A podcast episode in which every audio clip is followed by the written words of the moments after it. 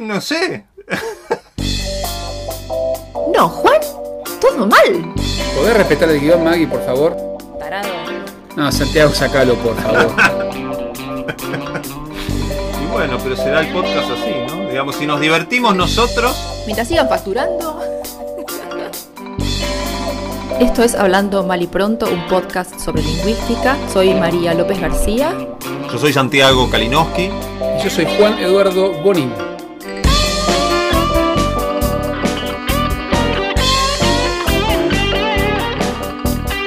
Atención. ¿Es un 2-3 o un 2-3 ya? Un, dos, tres y ahí. Ok. Ar- arma mortal era eso, ¿no? sí. Hacemos uno, dos, tres. Bueno, bienvenidos, bienvenidas, bienvenides. Acá estamos en Hablando Mal y Pronto con un invitado especial, extraordinario, muy conocido en el mundo de la glotosimsonología. Estamos con el compañero Casper Uncal. Casper es profesor de lengua, streamero de juegos de rol y de Dragon Ball y por supuesto es participante, es el 50% del podcast El Cinso. Decime si me estoy olvidando de algo, Casper.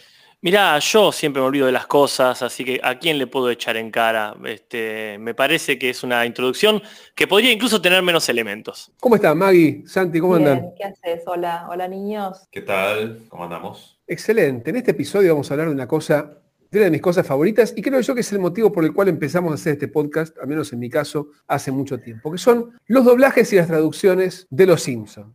Ustedes saben, a, mí me impactó mucho hace unos años cuando me enteré que la tía de Acapulco, ese personaje de, de la Gente 86, había sido un invento del doblador. ¿Sabían eso? No, la persona que, que doblaba al personaje de la Gente 86 de Maxwell Smart inventó en una, ses- una sesión de doblaje el personaje de la tía de Acapulco, que se convirtió en una de las estrellas de la, de la serie. Y creo que en el caso de Los Simpsons pasa, algo muy parecido. Todas las innovaciones en términos de traducción, de adaptación, de incluso de, de agregado de contenido que tuvo el doblaje latino, se convirtieron en un tema de conversación en sí mismo, al punto tal que hay videos de YouTube hablando del, del doblaje latino, que hay una página dedicada exclusivamente al doblaje, que una sección del Cinso se dedica exclusivamente al doblaje y a puntuarlo. Y bueno, de alguna manera se moti- Y además que Humberto Le- Vélez se ha convertido en una especie de estrella pop que anda, anda circulando por toda América Latina. ¿Quién es Humberto. Vélez? ¿Qué es lo que hace Humberto Vélez? Es una ¿Quién es estrella- Humberto Vélez? Humberto Vélez es el, el actor de voz original de Homero Simpson. ¿Cómo era Casper un poco la, la trayectoria traductorística de Humberto? Claro, porque en realidad es una persona muy presente en varias, cada tanto se encuentra alguna, alguno de sus trabajos en, por ejemplo, Saint Seiya o como mejor decimos, Los Caballeros del Zodíaco. Pero eh, en realidad lo que pasa es que cuando se hace el casting para actores de voz de Los Simpsons para Latinoamérica, él era uno más de los que estaba circulando por ahí. Eh, si queremos eh, engrandecerlo un poco, es una de las jóvenes promesas del doblaje. En realidad era uno más de lo que estaba por ahí. Entonces, siempre se trabajaba con lo que había. El doblaje mexicano ha, ha tenido mucho tiempo hasta profesionalizarse, oficializarse. En ese sentido, la obra de su vida es Homero, pero seguramente han escuchado su voz en diferentes trabajos. ¿Y por qué la pegó tanto con sí, en Homero? todos lados, ¿no? Hay muchísimas películas de esas que pasan los sábados a la tarde y, y se reconoce la voz de Humberto Vélez ahí. Por ejemplo, si han visto el doblaje de Matilda, creo que, si mal no recuerdo, que es el padre de Matilda, o sea, es la voz de Danny DeVito en esa maravillosa película. Y si Perdón. bien, digamos, el personaje de Homero es un personaje bastante particular, pero digamos, podría haberla pegado el que hace el doblajista de Bart o el doblajista de March. ¿Por qué la pegó tanto él, independientemente del personaje de Homero? ¿Hay alguna razón? Mira, primero está bueno lo que decís, me parece, de hacer foco en el personaje, porque quizás en los primeros tiempos sí era el personaje de Bart más importante en la familia, pero con el correr de las temporadas se decanta que el protagonista indiscutible es Homero Simpson. Entonces tiene mucho más despliegue. Y después sucede que él se convierte en el director de doblaje. Ya para la temporada 8, si mal no recuerdo, él es el encargado del doblaje. Es, es común igual que el actor, digamos, del personaje principal se convier- o uno de los principales se convierta en director de doblaje para ir a acomodar las cosas entre los, el trabajo de traducción y el trabajo específicamente en el estudio. Y, y se nota ahí el trabajo, en cuál es el cambio entre que él es personaje y él es director de doblaje, porque vos tenés trabajos hechos en relación a decisiones que toma en relación con, con la traducción. Y con la traducción lingüística, la traducción cultural, eso es re interesante. Mira, yo creo que no mejora la cosa. Creo que los mejores años del doblaje son cuando él era el número 10 del equipo, pero no el director técnico. Si a mí me preguntan, quisiera creer que estaba el doblaje en la época de oro, como, como dijo Juan, el, no sé si lo dijo al aire o en la previa, pero el doblaje tiene, para mí, va junto, su época de oro, junto con los mejores capítulos, que serían aproximadamente entre la temporada 4 y la temporada 8. Cuando, Sí, con, cuando- algunos, con algunas excepciones, como a la grande le puse Cuca, que, que es de la temporada 2, el monorriel. Mirá, no me acuerdo específicamente de la temporada. A mí me parece que ese es el caso paradigmático de cuando empiezan a aflojar completamente. Eh, es de la temporada 4. Este, Ay, para sí. contar ese caso, que es interesante para, para pensarlo del tema del doblaje y la traducción. ¿Recuerdan el chiste, verdad? No, contalo, contalo yo. no Bueno, es así. idea. Homero, es- Homero hace el curso este de maquinista de monorriel y, entre otras irregularidades, descubre una familia de zarigüeyas viviendo ahí. Claro que el personaje lo naturaliza y le pone nombres a, los, eh, a sus mascotas, digamos. En ese sentido, es, el chiste original es muy distinto, porque cuando dicen, che, hay una familia de zarigüeyas, el original dice, a la grande le puse mordedora. O, morde-. Sí, claro, eh, o, mordelona, si se quiere mexicanizar más. Pero ponerle cuca es como el caso de la tía de Acapulco. Les pintó, andás a ver, es un chiste interno y para mí ese tipo de cosas, al menos en nuestra realidad latinoamericana, mejoran muchísimo el producto. Cuando hay una apropiación en el nivel positivo. Cuando decís, le vamos a poner cuca. ¿Cuál es el chiste mordedora? No, se llama cuca. Quizá como mi tía cuca o como la vecina que está acá al lado del estudio de grabación. Pero ese tipo de cosas, pa- para mí me parece más, o sea, es verdad, anula un, anula un chistecito, que bueno, el chiste es que eventualmente puso mordedora porque lo mordió. O sea, es un bicho, Claro. no es un bicho hostil encima. Es otro chiste, pero que llame cuca le da una naturalidad. Sí, es más cariñoso, ¿no? Me Exactamente. gusta eso, que sea cariñoso. Se encariñó con la- el, bicho. Eso es lo gracioso. La Sí, a- traducción, esa traducción en España es distinta. eh, distinta a nuestra, pero eh, muy literal junto con la, eh, con la original. Si nosotros decimos baiti como este, mordisquito o mordedora, en España le pusieron a la grande la llamo mordiscos. Ok.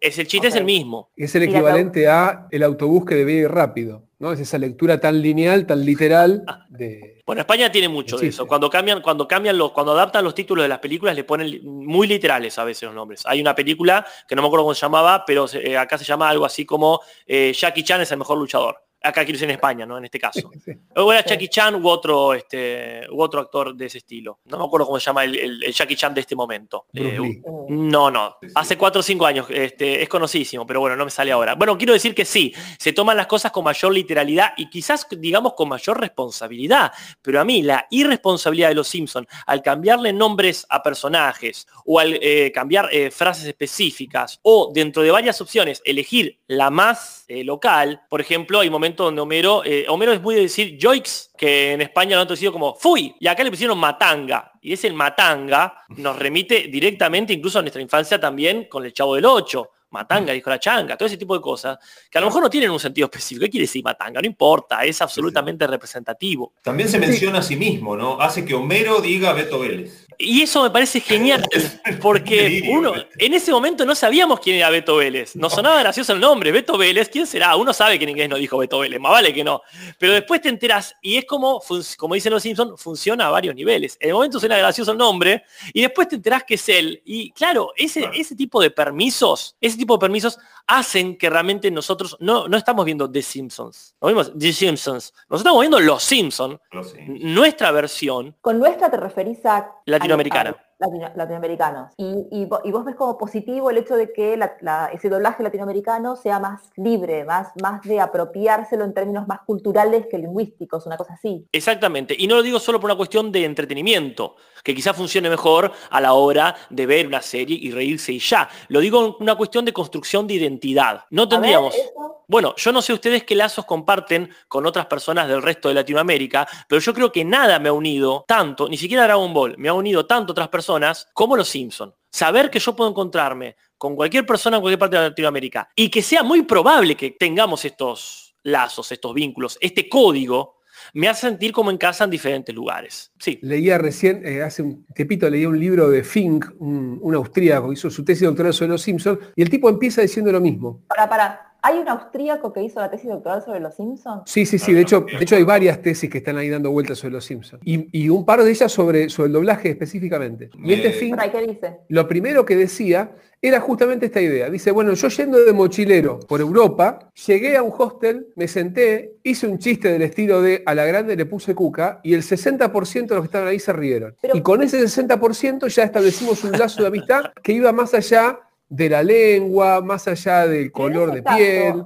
No es por la traducción, creo que, digamos, que Latinoamérica comparta esa Mm. unidad lingüística llamada español neutro, del que me gustaría hablar en un ratito. Ajá. eh, Claro, yo no- no quería tiene hablar que ver de con eso, la, sí. con la traducción, el doblaje, sino que tiene que ver con el hecho de que todos miramos los Simpsons. Y en ese caso, que sea el chiste cuca o que sea mordiscos, da lo mismo, me parece.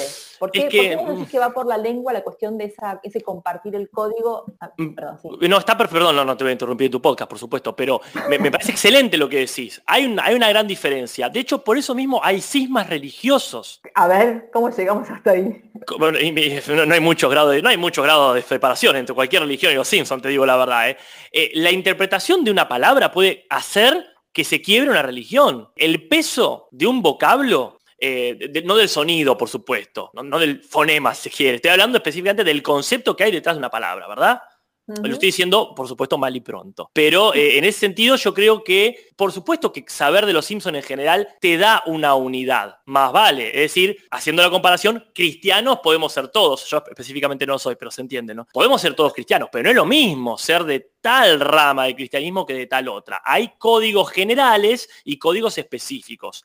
El nivel de especificidad de los códigos que te da el doblaje de los Simpsons genera no solamente podemos ser amigos, como le pasaba a este mochilero, ya genera un nivel de realmente de, no digo podemos ser hermanos, pero hay un nivel mucho más profundo que simplemente nos caemos bien o nos entendemos. Este tipo de memes, este tipo de, frases generan un entendimiento, yo creo que bastante profundo. Esta sensación de compartir algo que no solamente nos une como fanáticos de este producto, sino que nos une realmente, es lo que crea el el castellano neutro, genera una identidad compartida. No es que mi identidad coincide con la tuya, que eso está buenísimo, sino que realmente estamos en la misma página, no en el mismo libro. a mí me interesa esto de lo neutro, ¿no? Porque, digamos, por un lado no habla mexicano, ¿no? Beto Vélez no habla, no se puede decir está Mm. hablando en mexicano, pero no hay nada menos neutro que como habla Homero. Es decir, hay una cosa ahí que es un poco extraña.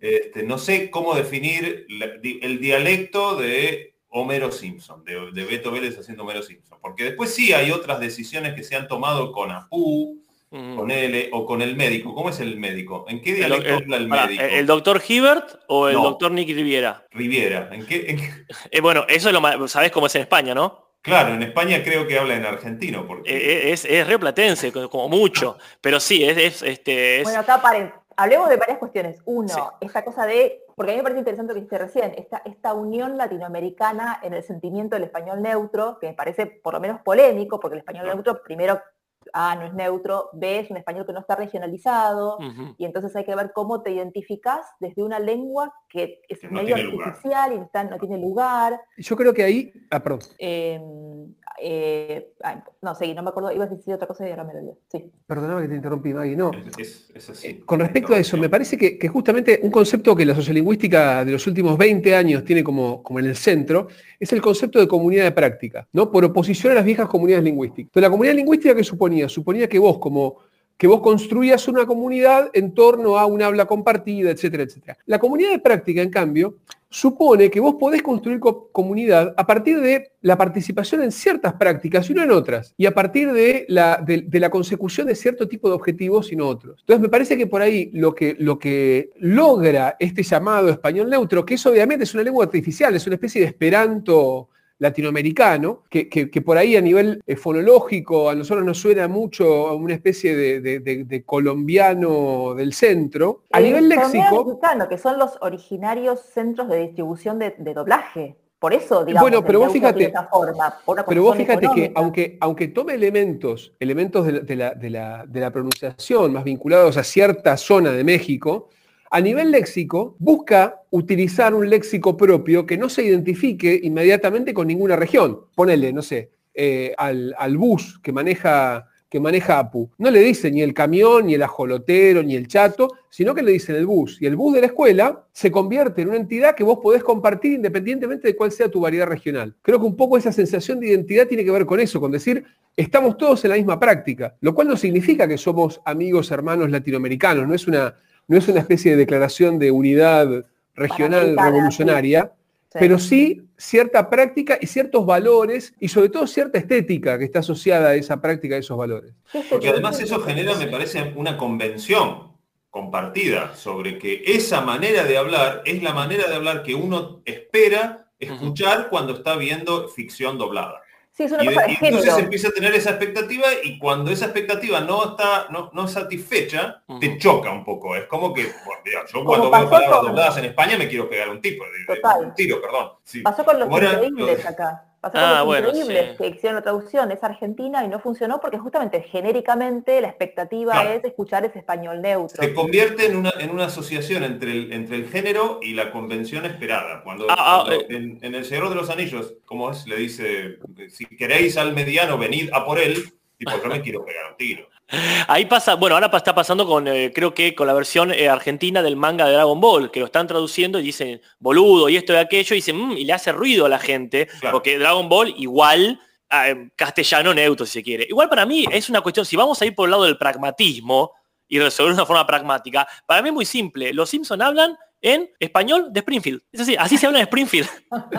y y- y Claro, hay- pero es hay un cosas- no español. Yo creo que No hay una cosa brillante este, adicional porque no están haciendo el doblaje que uno espera. Están haciendo un nuevo doblaje que es como una especie de abstracción novedosa que Bueno. genera una especie de, de español Simpson, como lo que vos Sí, decís. porque- y eso porque- me parece impresionante. porque no está ajeno a los mexicanismos. Cuando Homero dice, me quiero volver chango, acá un chango es un nene o en todo caso el changuito del supermercado. Pero uno no, no dice, ah, chango igual mono. Lo vas entendiendo con el correr del programa, que es, ah, que estar disfrazado de chango. Y vos decís, claro, chango es mono y lo entendés, pero en ningún momento lo objetás. Lo que importa ahí, por supuesto, es la fuerza Funciona. de la frase, me quiero volver chango, yo lo digo ahora. Me parece que ahí entramos al terreno específico de este dialecto simpsonizado, en el cual, por ejemplo, los topónimos no se adaptan, y tenemos Virginia, tenemos Iowa, pero sí se adaptan estos, ciertas referencias culturales, y va a aparecer Pimpinela, y va a aparecer Madonna. Pero sobre todo esto, amigos, amigas y amigues, si les parece,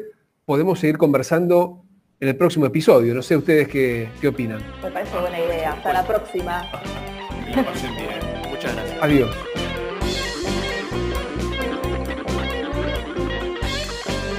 Fue Hablando Mal y Pronto. Nuestro mail es maliprontopodcast.gmail.com y en Twitter estamos en arroba maliprontopod. Nuestro tema musical es el cuarteto de los hermanos Lowenstein de La Sincrónica Parlante. Che, les tengo una mala noticia. Me parece que este episodio del podcast tampoco nos va a servir para un choto.